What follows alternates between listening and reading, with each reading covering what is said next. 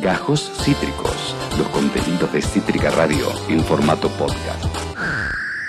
Y claro, vos estás diciendo, pero ¿cómo funciona esto? Si yo quiero ver algo este fin de ponele, eh, ¿qué carajo tengo que hacer? ¿Cómo carajo obligo a estos dos sinvergüenzas que conducen a este programa para que me cuenten? Ah, con nosotros no tenés chance, pero No. por suerte está él. Yeah. Nuestro columnista de estrenos, el señor Javier Alejandro Erlich. ¿Cómo está, caballero? Hola, Habs.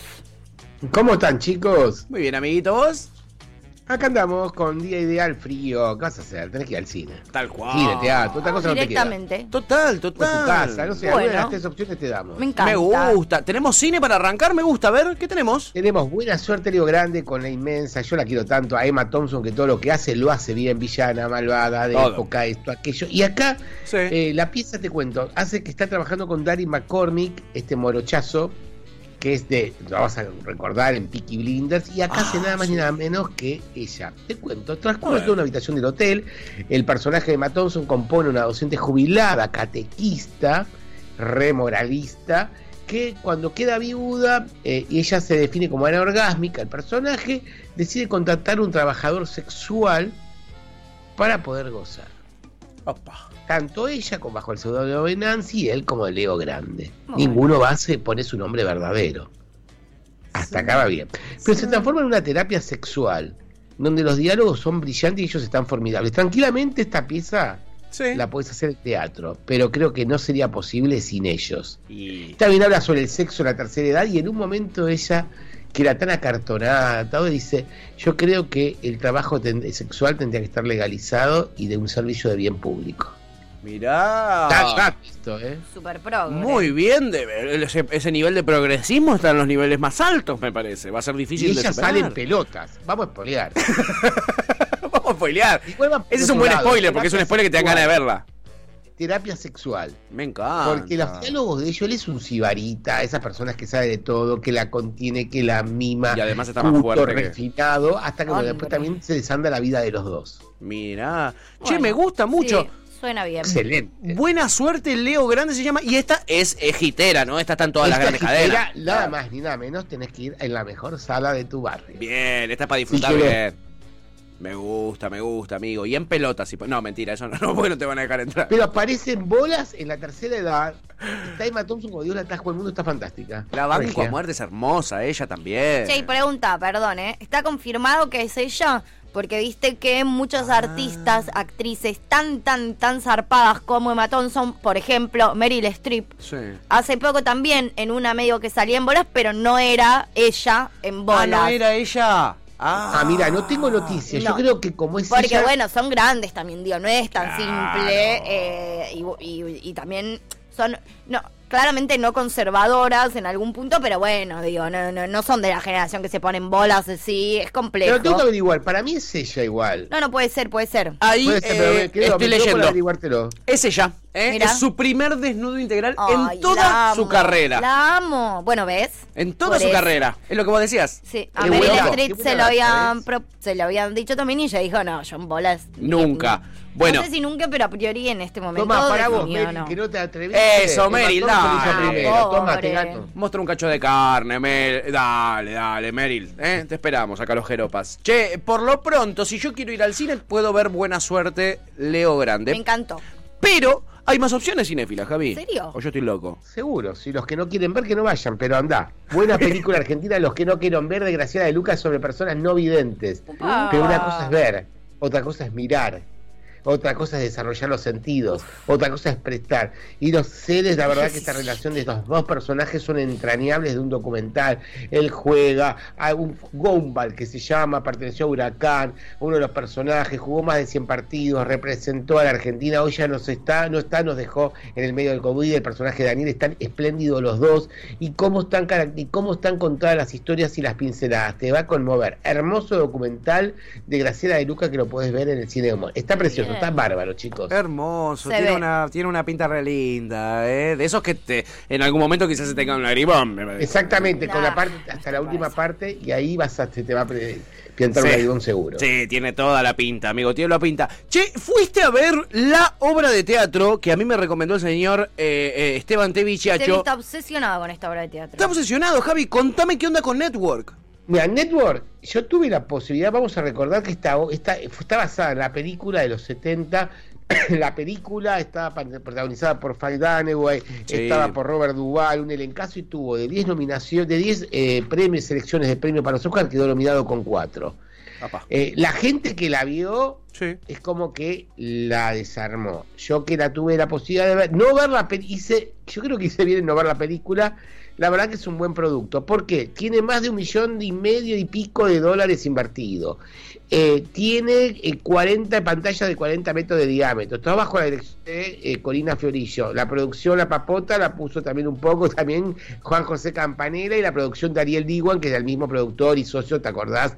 De Flavio Mendoza. Sí. De, dice mucho no, quedó, recién la debatimos en el programa con Ani, quedó desactualizada. Para mí, no.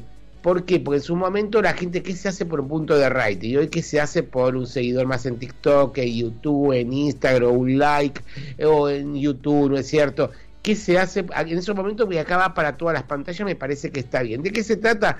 Aún el personaje de Coco City hace un presentador que va a ser despedido y entonces no se le ocurre la mejor idea de decir, bueno, gente me van a despedir y yo anuncio que próximamente les voy a decir, seguramente mi última emisión me suicid- suicidio en el aire.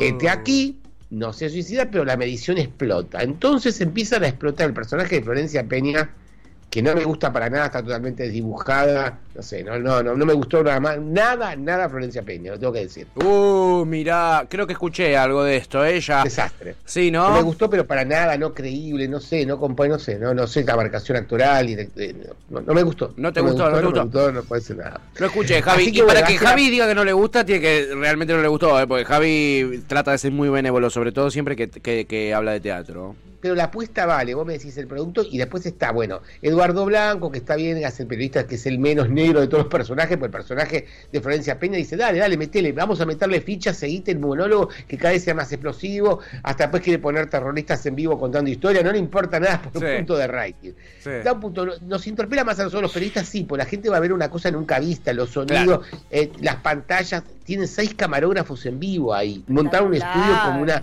la pecera en acrílico, es increíble el coliseo como lo dejaron. Tremendo. Es muy buena y son más de 50 personas en trabajo y arriba que componen este elenco. Está César Bordón muy bien, impecable, también nosotros de los máster de los SEO. Y el capo de título y cuanti del canal está extraordinario, en un irreconocible y una actuación memorable de Pablo Rago. Pablo Extraordinario, Pablo. Rago. Que ya ahora hace otro tipo de papeles, Pablo Rago. Hace de señor recontra grande Y ahora. ya es un hombre grande. Es un hombre Sí, grande. Yo me acuerdo, yo me acuerdo de, siempre, era Pablito, re ¿eh? chica, pero tipo chica, 10 años, fui a ver Sí. al teatro Sí. mi primera Romeo y Julieta. Sí. O sea, la primera vez que yo fui a ver Romeo y Julieta fue una presentación espectacular. Eran Pa- eh, Romeo y Julieta eran Pablo Rago y Laura Novoa, boludo. Uh. Allá pero lejos y hace tiempo. Y era espectacular lo que hacían. En un momento tipo hacían el amor, ponele. Sí. Y era como en unas telas de acrobacia.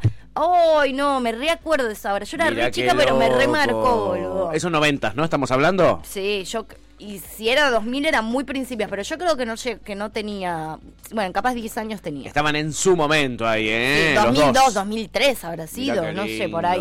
Yo era muy chica yo. Esta network, eh, cuando yo veía los carteles en la calle, pensaba que era o una serie de TV o una peli. Claro, pensaba. yo peli. ¿No? Yo- peli. Obra sí. de teatro era lo menos que me esperaba. Lo menos que me- Cuando Tevi me dice, fui a verla al teatro, dije, ¿cómo al teatro, boludo? Es una peli. Anda a verla, Coco City, Ok. fantástico, el personaje del presentador, maravilloso y reconocible, está genial. Coincide mucho eh, con la crítica que me hizo Tevi, ¿eh? Sí. Así que, eh, a bueno. le encantó también. Doble recomendación para ver Network en el teatro. ¿Qué teatro está, amigo? Teatro Coliseo, la verdad que hay que llenarlo ese teatro, esperemos Sí. que le vaya bien porque es una, mucha inversión en Se nota. mucha gente de trabajo, Padilla, los secundarios son todos de teatro, la verdad muy buena onda. Así Bien. que bueno, vayan a ver. Bancamos, ¿eh? Network en el Teatro Coliseo. Y quédense tranquiles ustedes que tienen eh, eh, ahora Netflix solo para ustedes porque no pueden compartir la contraseña. Quédense tranquilos porque tienen algo para ver. Se estrena una serie, amigo. Hay una recomendación muy piola, ¿eh? Sandman. Sandman. Fue muy difícil, nadie la quiso ver. llevar, que está basada en el cómic de DC. Sí. Que, se- que estuvo él encerrado y bueno, tiene que reparar todas las cagadas que se mandaron durante esos tanto tiempo que estuvo el reparador de sueños, que tiene que reparar todos los sueños y las cagadas que es meterse en los sueños de los demás. Te la hago síntesis. Está bien contada, los episodios se tienen algunos distintos como que si fueran un spin-off, algunos episodios que tratan sobre la amistad, la soledad, los valores. Está, pero específicamente hermosa para disfrutar, le ponemos un, una 10 Javieritos para verla. Está hermosísima. A mí me encantó cómo está contada. Hermosa serie. Qué bueno, Javi. Aunque no seas del universo de DC, están bárbaros todos. está- la verdad que está muy bien contada la, la- la fotografía, la historia.